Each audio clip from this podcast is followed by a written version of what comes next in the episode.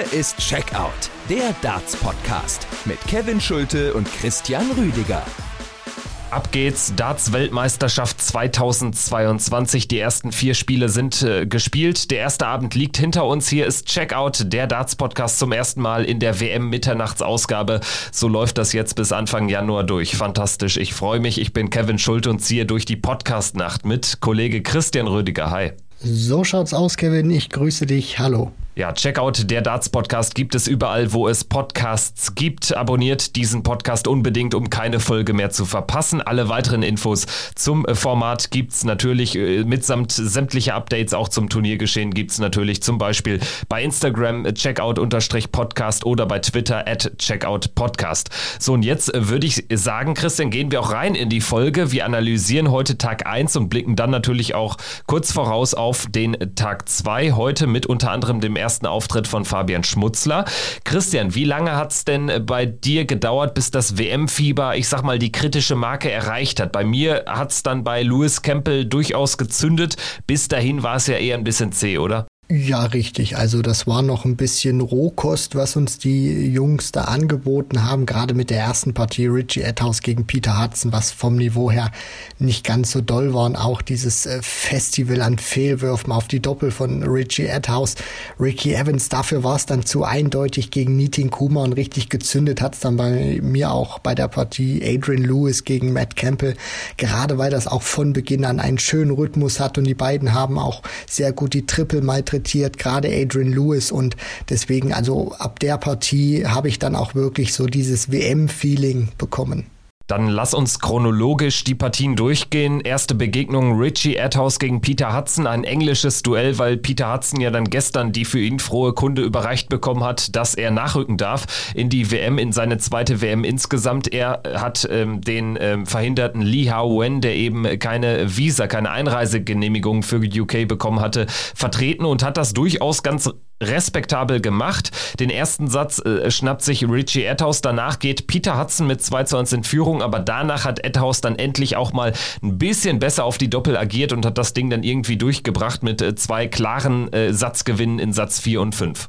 Richtig, und diese Partie hat ja auch davon gelebt, dass Richie Etthaus so viele Dinge am Doppel vorbeigeworfen hat. Ich meine, das war ja auch in Satz 1 schon klar und deutlich so gewesen. Etthaus war vom Scoring her zwei, drei Klassen besser. Also Peter Hudson kam da ja nicht mal über die 80 Punkte im Schnitt von, vom Scoring und wurde dann wirklich immer nur drin gehalten, weil Richie Etthaus diese Doppel nicht treffen konnte. Und als er dann auch mal ein bisschen besser reinkam, dann konnte er auch sein gutes Scoring praktisch ummünzen oder hat davon profitiert. Und Peter Hudson hat sich dann im Durchgang 2 auch durch seine Anwurflex drin gehalten, hat dann einen sehr guten Decider gespielt aber war dann natürlich immer wieder abhängig davon, wie du schon gesagt hast, dass Peter Hudson, äh, dass, dass Richie Edhouse eben diese Doppel so oft verpasst hat und gegen Ende, man muss es ja dann auch so klar sagen, äh, war dann vielleicht auch ein Stück weit die Luft bei, bei The Rock raus, bei Peter Hudson und Richie Edhouse war der einzig verdiente Sieger, weil trotz dessen, dass er so viel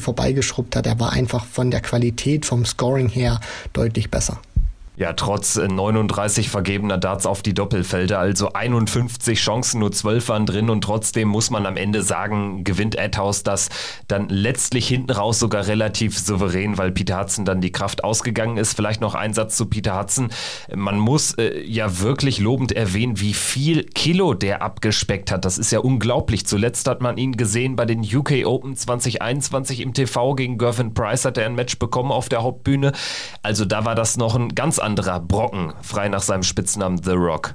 Ja, absolut. Und ich meine, es zeigt ja auch, äh, wie sich das so ein Stück weit verändern kann in so einer Pandemie. Das waren ja immer wieder ein paar Spieler. Ich meine, auch ein Ted Evans, der hat, äh, der hat jetzt nicht die Ausmaße eines Peter Hudson gehabt, aber der hat jetzt auch, wenn man sich ihn mal anguckt, mächtig abgespeckt, genauso wie Luke Humphreys damals die Pandemie genutzt. Adrian Lewis hatte damals auch ein paar Kilo runter, mittlerweile wieder drauf.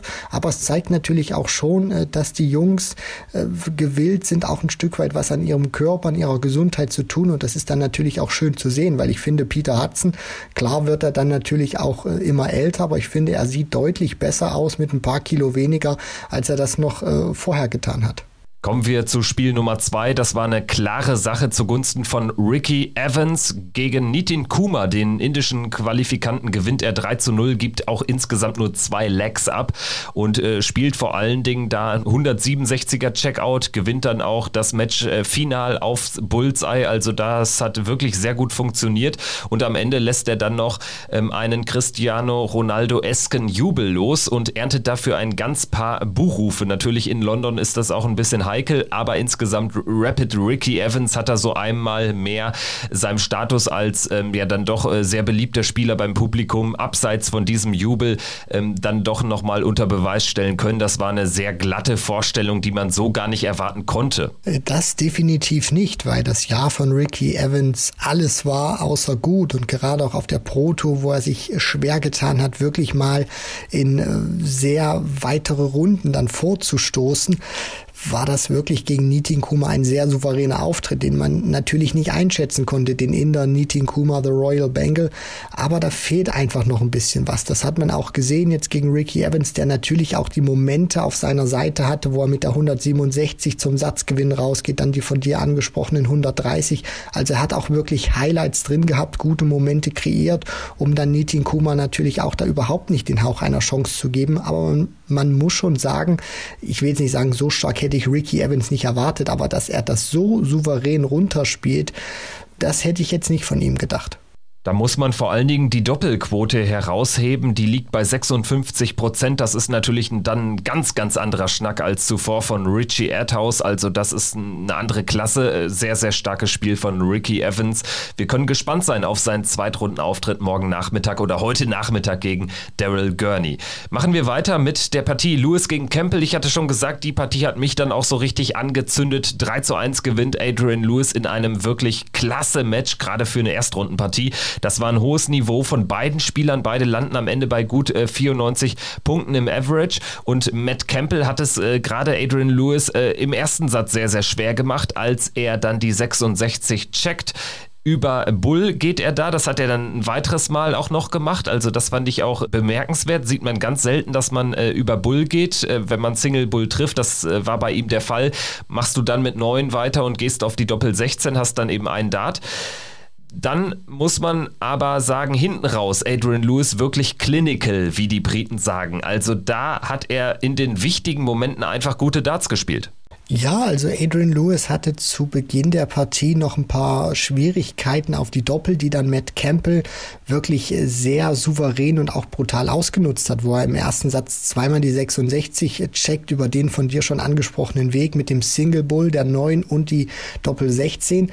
Bei Lewis fand ich sogar war der erste Satz für mich persönlich schöner anzuschauen als die ähm, späteren Sätze, weil er da wirklich drei Darts versucht hat im gleichen Tempo zu werfen. Normalerweise kommt er er ja in diese Mühle rein, wo er mit dem ersten Dart fast schon in der Bewegung nochmal stoppt mit dem ersten und dann praktisch erst Dart 2 und 3 wirklich so wirft, wie er das eigentlich möchte. Und das hat man ja dann auch gesehen. Also im ersten Satz war das wirklich von der Bewegung her, von der Wurftechnik her, fand ich deutlich besser bei Adrian Lewis. Da haben die Triple auch wirklich richtig stark funktioniert, die Doppel allerdings noch nicht. Und dann hat man so gesehen, haben sich so ein paar Fehler eingeschlichen. Also ich finde, der erste Dart von Adrian Lewis war eine mittelschwere Katastrophe, wo er die Dinger teilweise hingeworfen hat in die 1, in die 5, deutlich an der Triple 20 unten drunter.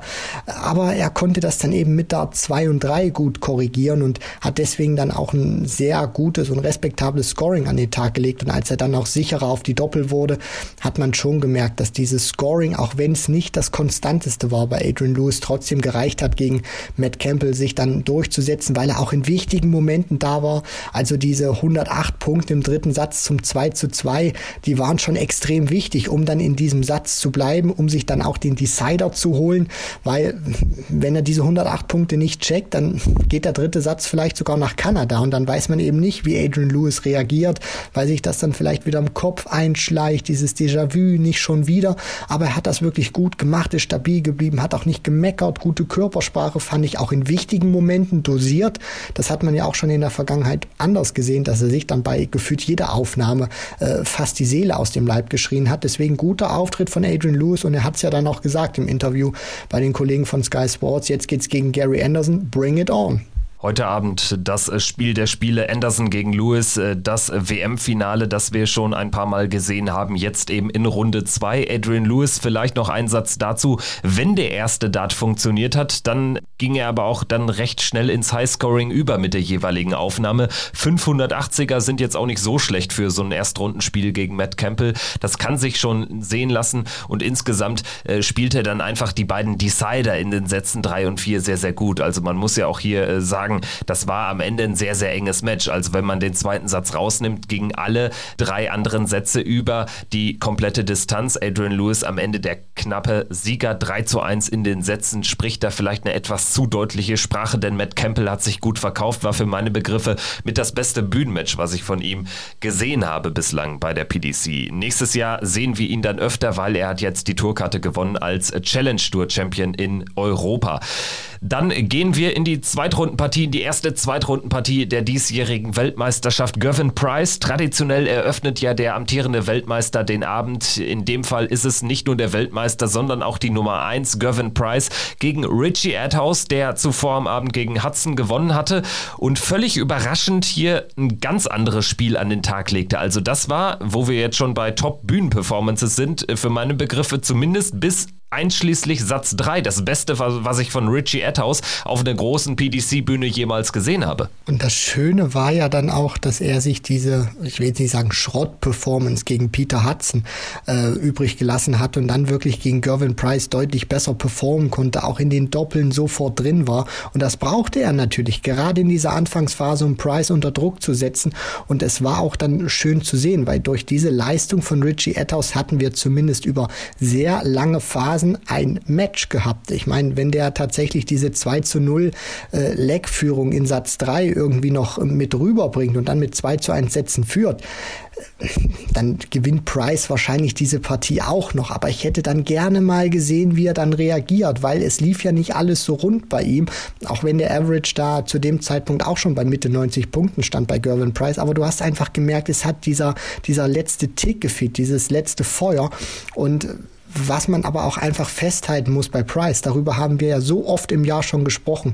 Er spielt nicht immer sein bestes Niveau, aber er ist vom Timing her so unfassbar gut. Der erste Satz ging eigentlich reibungslos an Richie Atthaus, da war Price nicht auf der Bühne und dann dieser zweite Satz, wo es auch schon wichtig wurde, wo es dann in den Decider geht, wo er dann plötzlich da ist. Der erste Dart passt auch, spielt dann den zwölf Darter und pumpt sich dann auch auf der Bühne auf. Also er hat bis zu dem Zeitpunkt nur Schrott geworfen für seine Verhältnisse und dann spielt er da wirklich unter Druck den Decider so gut. Das ist dann auch die Klasse eines Weltmeisters. Da zeigt er dann auch, warum er die Nummer eins der Welt ist.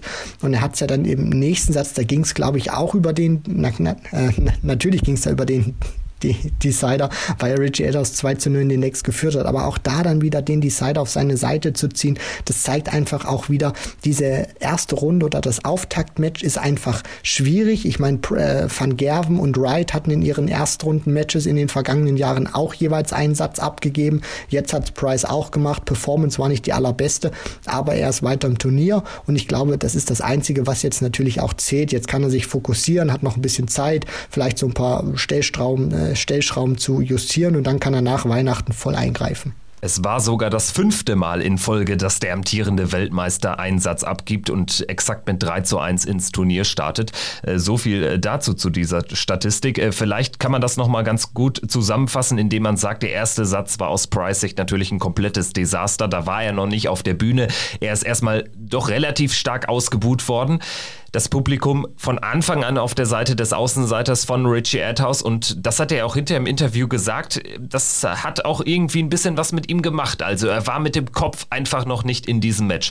So, den zweiten Satz, den rettet er irgendwie. Also da erleben wir schon einen vielleicht sogar vorentscheidenden Satz für den weiteren Turnierverlauf. Äh, das Anwurf leckt dann im zweiten Satz zum 3 äh, zu 2, wo er dann wirklich ohne Druck, das, ohne Gegnerdruck das Ganze äh, gut macht, aber da auch wirklich für sorgt, dass, dass ähm, Edhaus da gar keine Chance hat. Im dritten Satz allerdings hat Edhaus ja dann wirklich Aktien er hätte wahrscheinlich mindestens einen Dart auf Doppel bekommen zum Satzgewinn, aber Price checkt die 130 und das war der Moment, wo er dann sich nochmal richtig aufpustete und wo er dann auch, glaube ich, für sich wusste, ja, ich gehe jetzt hier durch und jetzt mache ich hier kurz einen Prozess. So war es dann in Satz 4, das war eine Machtdemonstration.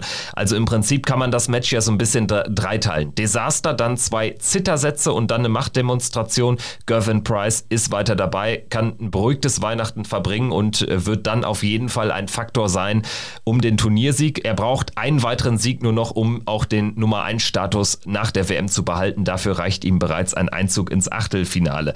Also so viel äh, zu dem, dem Auftritt von, von Gervin Price. Wie würdest du insgesamt jetzt so, so ähm, aus diesem Abend gehen? Wir haben keine Überraschung erlebt. Wir waren bei Price gegen Adhouse, aber zwischenzeitlich doch relativ nah dran an einem überraschend sehr, sehr heiklen Match für Gervin Price. Das ist es am Ende nicht geworden. Aber was nimmst du so final mit ähm, aus dem Abend, aber auch äh, speziell aus diesem Price-Match noch so ganz kurz zusammengefasst?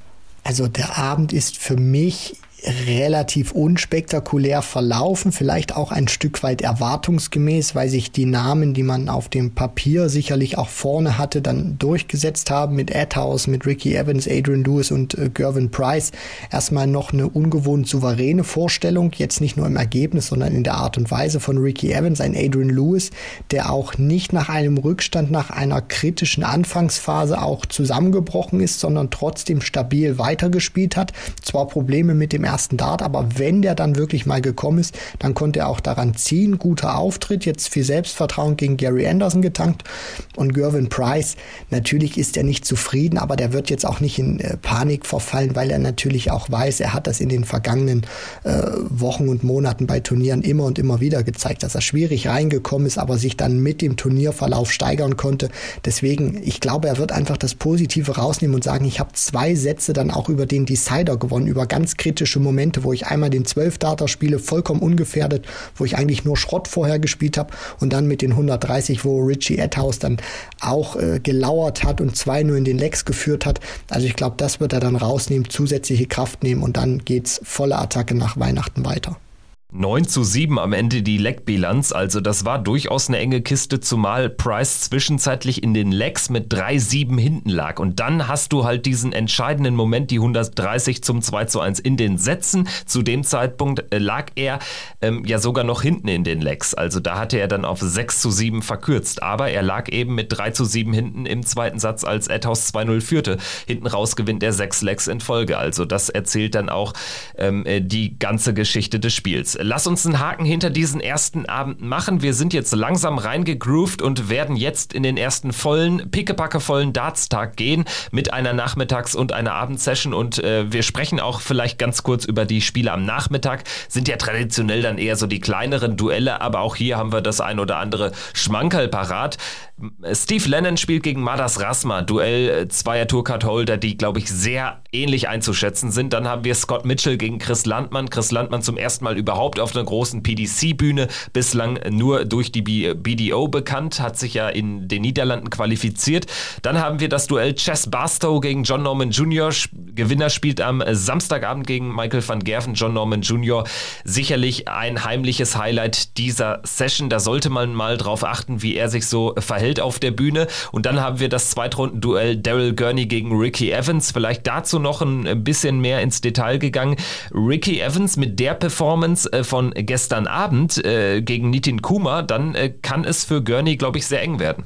Das ist richtig, aber dann muss Ricky Evans auch wieder so eine Performance jetzt, glaube ich, an den Tag legen. Gurney wird jetzt nicht komplett ein schlechtes Niveau spielen, sondern der wird einen gewissen Standard an den Tag legen. Ich erwarte ihn so zwischen 90 und 95.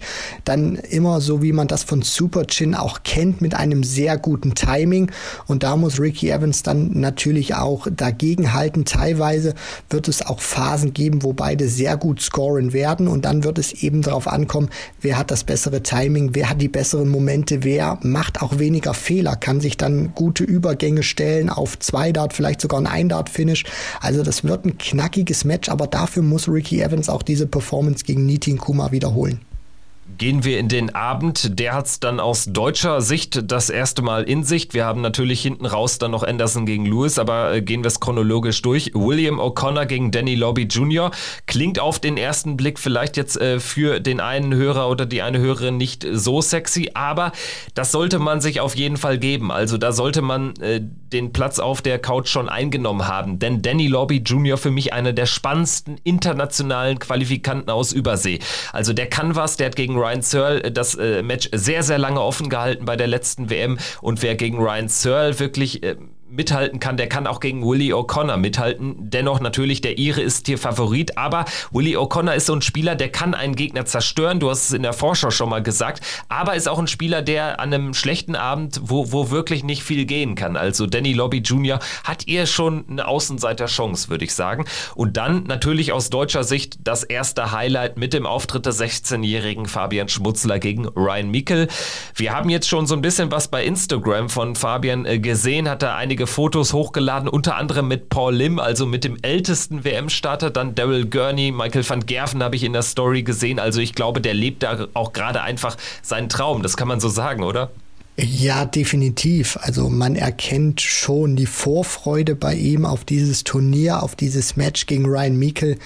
Die ist einfach grenzenlos und das kann aus meiner Sicht vielleicht auch ein Vorteil sein, weil dadurch, dass er ja äh, auf Instagram uns auch ein Stück weit mitnimmt oder in den sozialen Medien und auch einfach Vorfreude versprüht, äh, erweckt das für mich auch so ein Stück weit den Eindruck, dass er gar nicht realisiert, was da wirklich jetzt auf ihn zukommt im Ellie Pelli. Also äh, Fallon Sherrock hatte das ja auch im Interview bei uns gesagt mit, mit der Premier League. Die kann ich entweder ruinieren oder sie kann ich stärken. Und der Ellie Pelli kann gerade auch solche Youngsters, wenn sie zum ersten Mal dabei sind, wirklich erschlagen. Und vielleicht kann er das dadurch auch ausblenden, dass er das einfach als so eine Art Roadtrip nimmt, als so eine Riesenerfahrung und sich denkt, geil, ich bin hier und ich will jetzt einfach auf, auf dieser Bühne zocken, dass einfach die, die Vorfreude größer ist als die Angst im Unterbewusstsein und darauf setze ich natürlich, worauf was, was definitiv ein Faktor wird, nur um das noch ganz kurz anzureißen, das wird definitiv der Wurfrhythmus von Ryan Meikle sein. Wenn er damit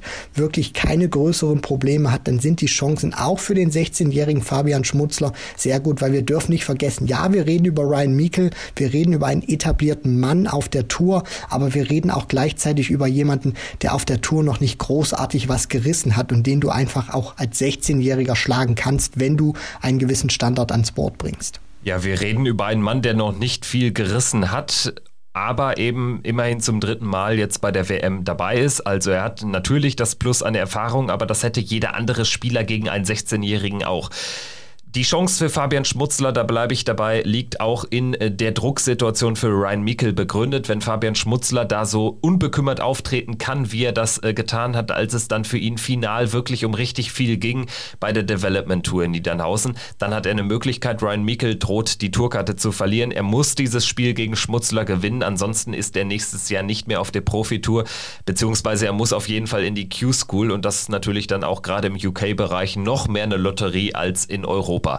Vielleicht noch ein Fakt ähm, aus Sicht von Fabian Schmutzler hätte ja die Elli Pelli Erfahrung diese WM-Zeit kaum besser beginnen können. Er hat jetzt drei Tage schulfrei bekommen und Eintracht Frankfurt hat gewonnen. Ich muss es leider ähm, eingestehen, gegen meine Borussia aus Mönchengladbach war ein bitterer Abend für mich ähm, im Vorfeld der Darts-WM. Aber ich weiß auch als Fußballfan, das ist für den Kopf richtig, richtig wichtig. Also das darf man nicht unterschätzen. Du gehst da einfach dann befreit und locker in den nächsten Tag. Und ähm, das ist nun mal jetzt ein wichtiger für Fabian Schmutzler. Also Grüße, Fabian.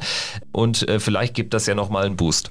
Also Kevin, ich bin ja auch riesengroßer äh, Fußballfan, jetzt auch von einem anderen Verein, mehr Richtung Süden der Republik und das, was du auch gerade so gesagt hast, also das war jetzt auch tatsächlich eine neue Erfahrung für mich. Also geht's dir tatsächlich so, wenn Borussia verliert, dann bist du echt down, weil diese Gefühle habe ich jetzt persönlich äh, nicht so. Doch, das ist bei mir der Fall. Also ähm, wenn Borussia gewinnt, dann ist das ganze Wochenende besser, beziehungsweise die nächste Woche.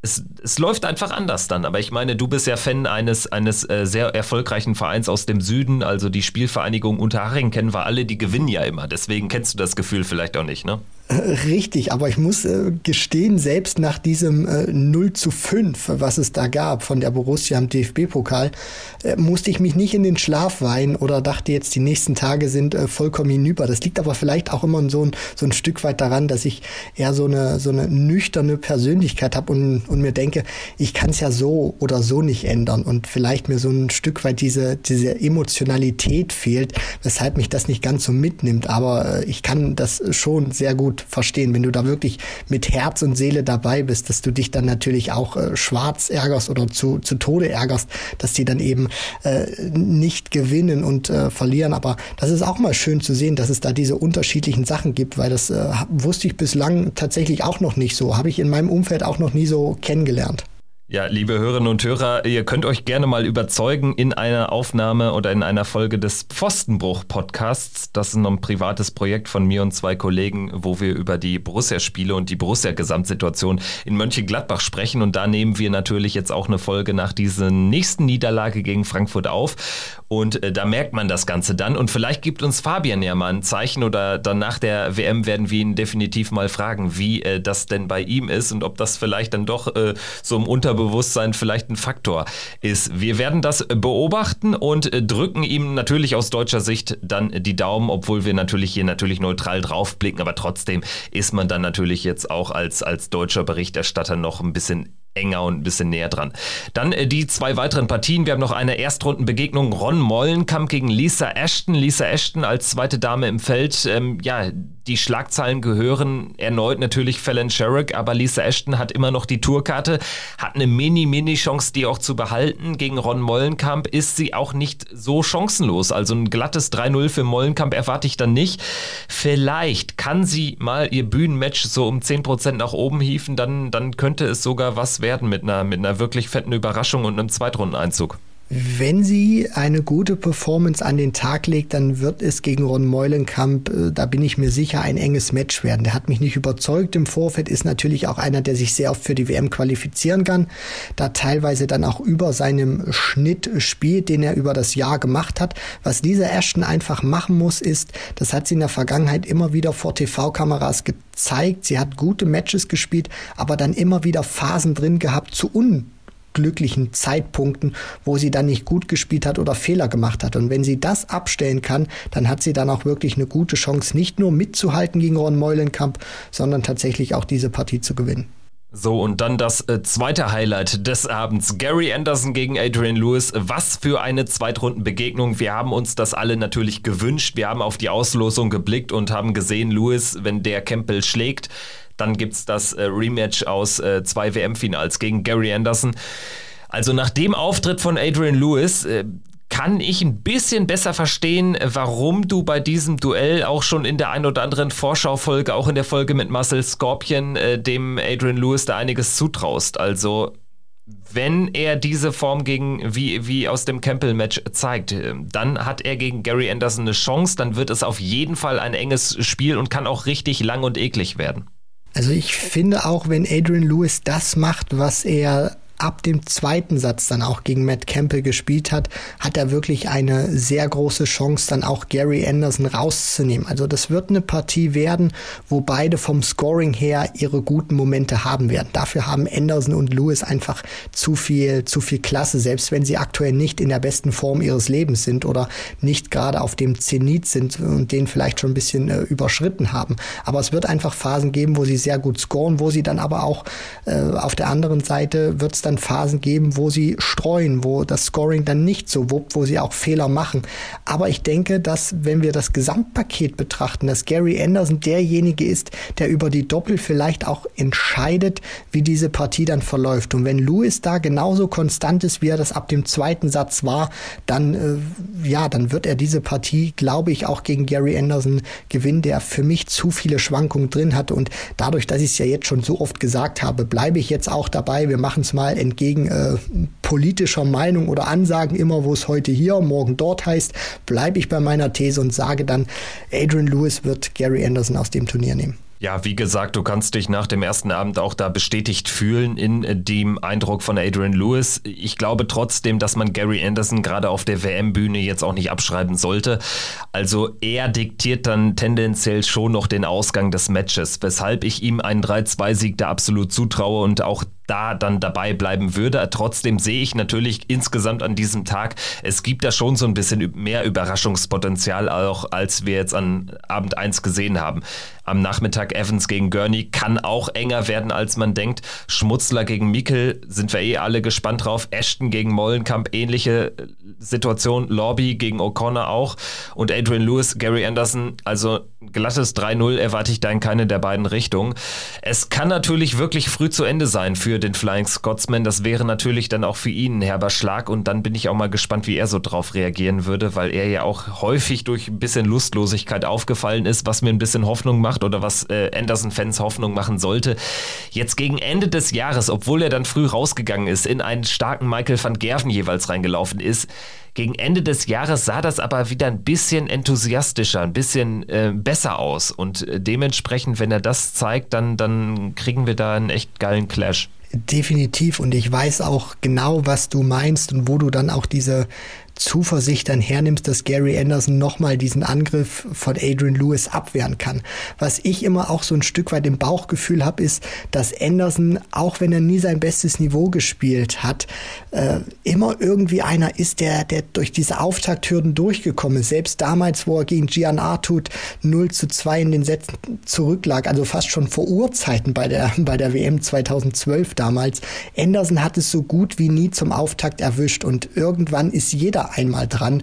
Und ich glaube, leider wird es in diesem Jahr so sein, dass Anderson mal nicht das äh, Fortune hat, sein Auftaktmatch zu gewinnen, sondern tatsächlich auch mal ganz früh zum Auftakt äh, strauchelt und ausscheidet. Gary Anderson, Adrian Lewis, Lisa Ashton, Fabian Schmutzler, Danny Lobby Jr., John Norman Jr., also, das wird ein großer Tag. Tag 2 bei der Darts WM 2022 hier bei Checkout. Der Darts Podcast seid ihr täglich bestens informiert. Wir melden uns in gut 24 Stunden natürlich wieder mit einer Analyse zum zweiten Tag und natürlich einem Ausblick auf den Freitag da auch dann mit dem ein oder anderen ähm, ja, bekannten Namen Peter Wright, Paul Lim, um nur einige zu nennen. Ich freue mich drauf. Danke fürs Einschalten und Christian, es kann gerne so weitergehen. Die WM hat Fahrt aufgenommen. Wir haben Bock. Bleibt dran. In diesem Sinne, macht's gut. Bis dahin. Ciao. Ciao.